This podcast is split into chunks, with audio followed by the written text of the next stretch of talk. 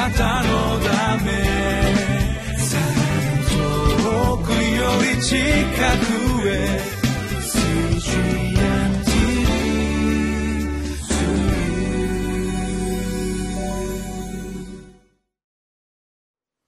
こんにちは。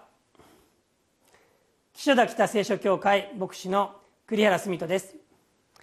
11月5日日曜日。タイトルは「待っておられる神。立ち返らない民」神様の支配の中に入っていくその恵みを考えたいと思います。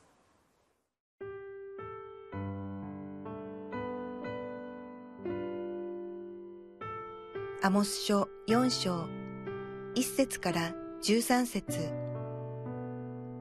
聞け、この言葉を、サマリアの山にいるバシャンの目牛ども。彼女らは弱い者たちを虐げ、貧しい者たちを迫害し、自分の主人たちに何か持ってきて飲ませよという。神である主はご自分のせいにかけて誓われた。見よ、その日があなた方の上にやってくる。その日、彼らはあなた方を釣り針にかけ、あなた方を最後の一人まで森にかけて引いていく。あなた方は皆、城壁の破れ口からまっすぐ出て行き、ハルモンは投げ出される。主の蜜げ。ベテルへ行って背け。ギルガルへ行ってますます背け、朝ごとに生贄を捧げ、三日ごとに十分の一の捧げ物を捧げよ。感謝の捧げ物として種を入れたパンを焼き、進んで捧げる捧げ物を布告し、触れ知らせよ。イスラエルの子ら、あなた方はそうすることを好んでいる。神である主の蜜げ。私もまた、あなた方のあらゆる町で、あなた方の歯をきれいにしておき、あなた方のすべての場所でパンに欠乏させた。それでも、あなた方は私のもとに帰ってこなかった。主の蜜げ。私はまた、借り入れまでなお三ヶ月あるのに、あなた方には雨をとどめ、一つの町には雨を降らせ、他の町には雨を降らせなかった。一つの畑には雨が降り、雨の降らなかった他の畑は乾ききった。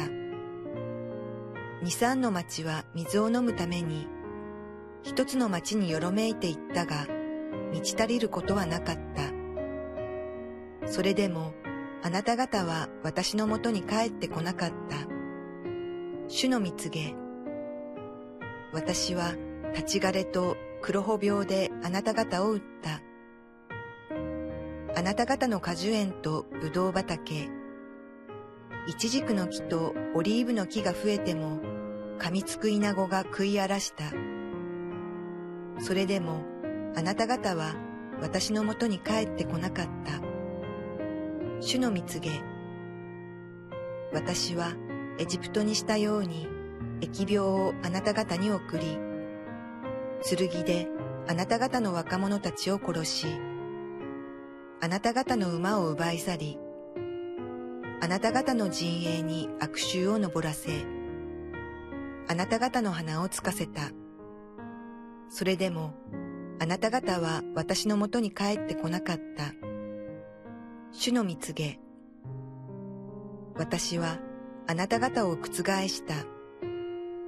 神がソドムとゴモラを覆したように、あなた方は炎の中から取り出された燃えさしのようであった。それでもあなた方は私のもとに帰ってこなかった。主の蜜げ。それゆえイスラエルよ、私はあなたにこうしよう。私はあなたにこのことをするから、イスラエル。あなたはあなたの神に合う備えをせよ。見よ、山々を作り、風を作り出し、人にその思いが何であるかを告げ、暁と暗闇を作り、地の高いところを歩まれる方、その名は万軍の神、主。預言者アモスが生きていた時代紀元前の750年頃というのはこの国が比較的というかかなり繁栄していた時だと言われています。何かですねこの敵に襲われて大変だとかですねそういうこの窮地にあったというよりも本当にこの国が安定して豊かだったというふうに言われています。そういう中でこのイスラエル北イスラエルの中ではどんな政治が行われていたかどんな支配が行われていたか、え、それはこのアモス書に何度も出てくる抗議とか正義というものがないがしろにされていた、え、そういう時代だったとこう言われています、え、つまりえ抗義や正義え弱い人たちのことを本当にこの守る正しいことを正しい裁きをするそれが曲げられていた。むしろこのような弱い人たちから搾取してそして支配者層が贅沢にこの暮らしている。そういうこの時代であったと言われています。今日の一節でも「聞けこの言葉をサマリアの山にいる馬車の目牛ども彼女らは弱い者たちを虐げ貧しい者たちを迫害し自分の主人たちに何か持ってきて飲ませようという。非常に高慢でそしてやりたい放題やっている。そういうこの様子がよくわかります。でそういう彼らイスラエルの支配者なんですけれどもしかし彼らは主を礼拝していなかったわけではないんですね。4節5節のところを見ていきますといろんなこの礼拝に関する言葉が出てきます「生贄とか10分の1とか、えー、パンを焼く進んで捧げる捧げ物いろんな言葉が出てくるんですね。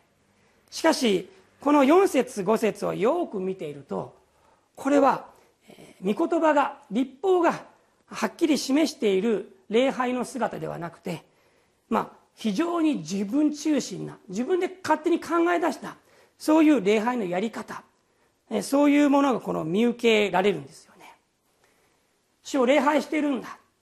でも自分たちのこの好きなような礼拝をしていた。そういうことがここから伺うことができます。そういうこの北のイスラエルの人たち指導者たちに対して主の裁きが語られています。6節。私もまたあなた方のあらゆる町であなた方の歯をきれいにしておきあなた方のすべての場所でパンに欠乏させた。これは一体どういうことなんでしょうか？歯がきれいになる。えパンに欠乏させるどういうことなんでしょうか？それはパンが欠乏してパンが食べられない食物が本当にこの足りなくなっていってそして歯を使わないということではないかと思われます。ですから歯がきれいなんですよね。そういうこの裁きを主はされるんだ。この6節以降のところ67891011皆さんよく見てください。今も朗読ありましたけれどもいろんなことが主の裁きの言葉が書いてあるんですけれども一つのフレーズが出てきます。同じフレーズですね。何かというと私のもとに帰ってこなかった主の蜜げという。私のもとに帰ってこなかった。主はそのような裁きをこれまでもこのイスラエルにしたんです。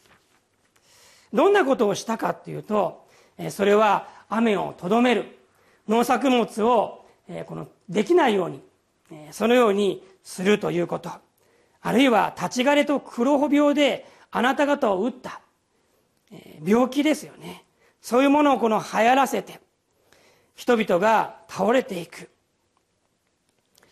十節もその疫病のことが書いてあります。そして軍事的にも弱くされる。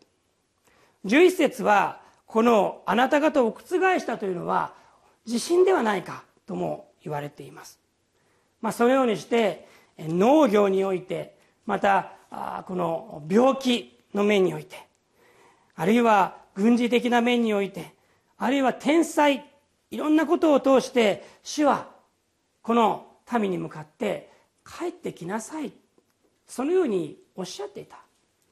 けれども何度も言います。それでもあなた方は私のもとに帰ってこなかった。それでもあなた方は私のもとに帰ってこなかった。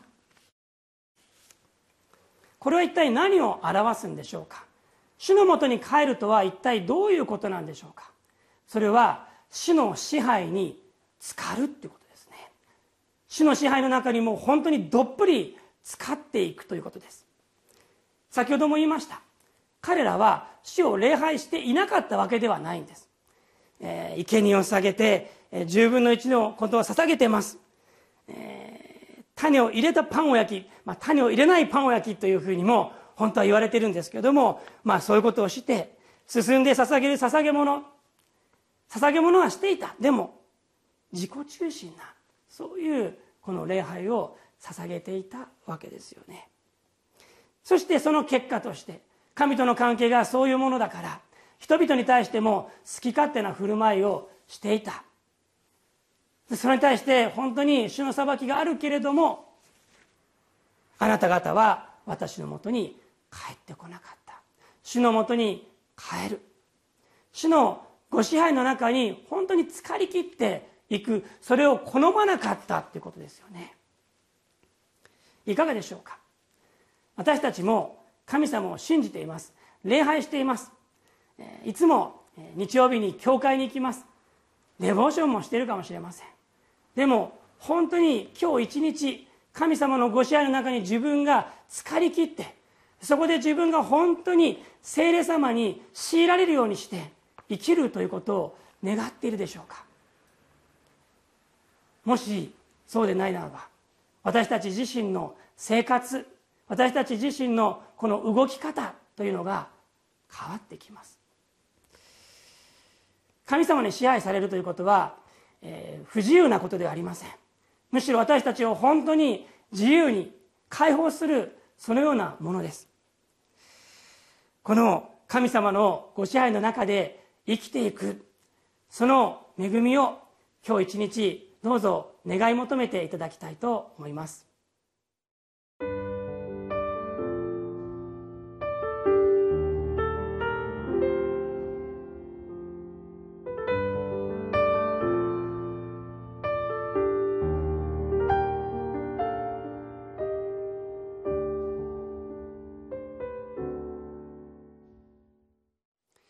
何度も語られる。それでもあなた方は私のもとに帰ってこなかった主の蜜げ。その後に言われている言葉12節。それゆえイスラエルよ。私はあなたにこうしよう。私はあなたにこのことをするから。イスラエルあなたはあなたの神に合う備えをせよ。これは非常に、えー、読みづらい。こうしようとかですね。このことをするって一体何なのか。ちょっとこう分からない部分ですね。あなたの神に会う備えをせよというのは神様に会えるから楽しみっていうことではない。むしろ神に会う備え。恐れを持って神の裁きがやってくるということの御言葉ですね。私たちがこのように神様に語られる時に本当に背筋を伸ばしてあるいは本当に悔い改めて神様のもとに帰っていきたいと思います。お祈りします。天の神様あなたの御言葉を感謝いたします。それでもあなた方は私のもとに帰ってこなかった。